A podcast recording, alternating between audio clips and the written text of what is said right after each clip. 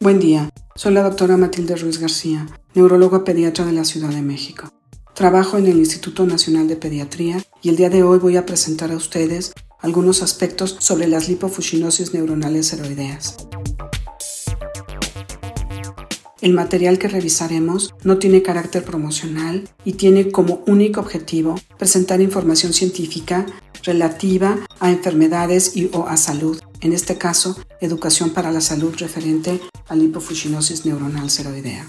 Los contenidos a revisar incluyen definición operacional, algunos aspectos históricos, la clasificación clásica relacionada con la edad, la clasificación actual en la que se agregan hallazgos genéticos, algunos datos epidemiológicos a nivel mundial y las principales manifestaciones clínicas. Las lipofuscinosis neuronales son un grupo de enfermedades neurodegenerativas que tienen una herencia autosómica recesiva. Se pueden presentar en cualquier momento de la vida y aunque las variantes más comunes se hacen evidentes en la infancia y adolescencia, pueden presentarse en el adulto.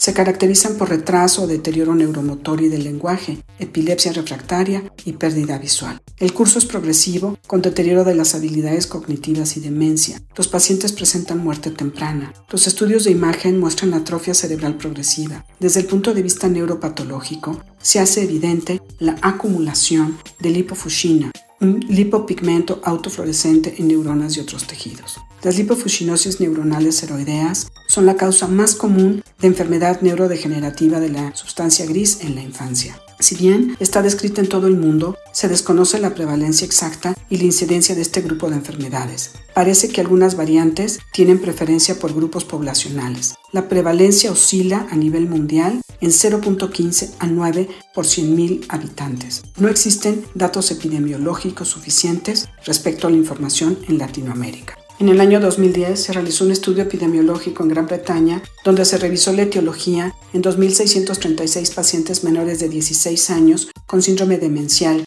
y se identificó en el 69% de esta población una etiología definida, donde las leucoencefalopatías representaron el 16%, seguidas del grupo de las lipofuscinosis con el 13%. Esto implica que las lipofuscinosis neuronales deben ser un diagnóstico a considerar en población infantil con síndrome demencial o deterioro cognitivo. Es importante conocer un poco de la historia, de cómo y cuándo se identificaron los primeros casos en este grupo de enfermedades. En 1826, el Dr. Stengel, en Noruega, publica un artículo sobre cuatro hermanos con un cuadro sugestivo de lipofuscinosis. Fue en 1903 en que Frederick Patten, el padre de la lipofuscinosis, reconoce una variante de la enfermedad informada por Sachs y en 1914 establece que es una enfermedad diferente. El doctor Jan Jansky, originario de la República Checa, describe en 1908 un caso de idiosia amaurótica y determina que es una nueva enfermedad, confirmando los hallazgos de Batten. Max Bielowski en 1913 reconoce la acumulación de lipopigmentos en sistema nervioso central y periférico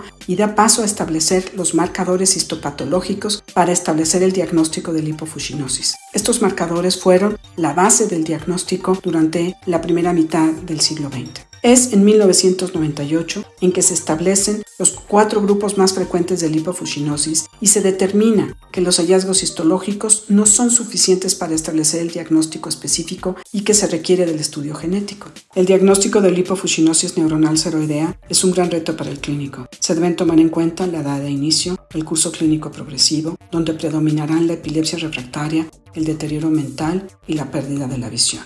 Con estos elementos se reconocieron las principales cuatro variedades de lipofuscinosis, denominadas lipofuscinosis infantil o de Haltia saltaugori, la cual es prevalente en Finlandia, la lipofuscinosis infantil tardía o enfermedad de Jansky-Bielowski, y la lipofuscinosis juvenil o de Batten, y la lipofuscinosis del adulto o de Kuffs. El día de hoy se define que para establecer un diagnóstico presuntivo y confirmatorio se requiere al menos de los siguientes puntos. 1. Reconocer el fenotipo clínico y bioquímico cuando éste esté disponible. 2. Las alteraciones funcionales en los estudios de imagen y neurofisiología. 3. El gen afectado y la mutación. Y son complementarias los hallazgos de histología y morfometría. En cuanto a los hallazgos de imagen, es característica la atrofia cerebral y cerebelosa progresiva, además de hiperintensidad en los estriados. La neurofisiología también contribuye al diagnóstico. Son estudios esenciales los potenciales evocados visuales, el electroretinograma, el electroencefalograma con fotoestimulación a frecuencias bajas. Al 2018 se han identificado 13 genes que determinan 12 variedades de lipofuscinosis, las cuales son causadas por mutaciones en genes que regulan proteínas neuronales y que han sido denominados CLN1 al 13. Las variedades clínicas más comunes a nivel mundial son la CLN1, también llamada clásica infantil, en la que existe una deficiencia de palmitoiltiosterasa 1, la lipofuscinosis tipo 2 o infantil tardía por deficiencia de tripeptidilpeptidasa y la lipofuscinosis tipo 3 o del adolescente. Existen otras variedades relacionadas con la edad o con grupos poblacionales específicos y también con especies animales que han servido de modelos para realizar ensayos clínicos controlados. Así, pues, existen 12 subtipos de lipofuscinosis que pueden denominarse del 1 al 13, ya que la variedad 9 no está descrita. En relación al cuadro clínico podemos considerar que las lipofuscinosis pueden presentarse en cualquier etapa de la vida, desde las variantes neonatales a las del adulto.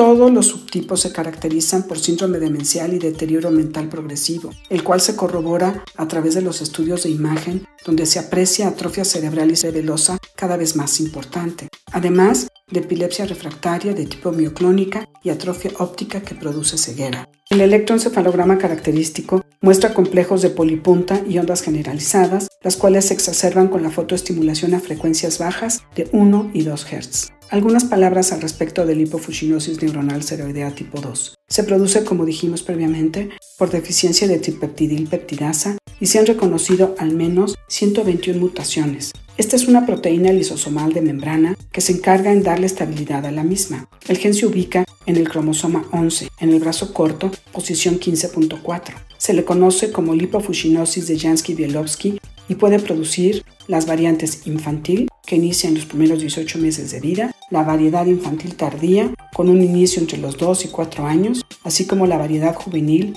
que inicia después de los 5 años de vida. Clínicamente, las manifestaciones más frecuentes son deterioro de habilidades motoras y detención del desarrollo del lenguaje, así como epilepsia, la cual se torna refractaria. Cuando se analizan las biopsias de piel en la ultraestructura de estos pacientes, pueden observarse depósitos curvilíneos. Podemos concluir que las lipofuscinosis neuronales heroideas se presentan en cualquier etapa de la vida, aunque predominan en la infancia temprana y en el escolar.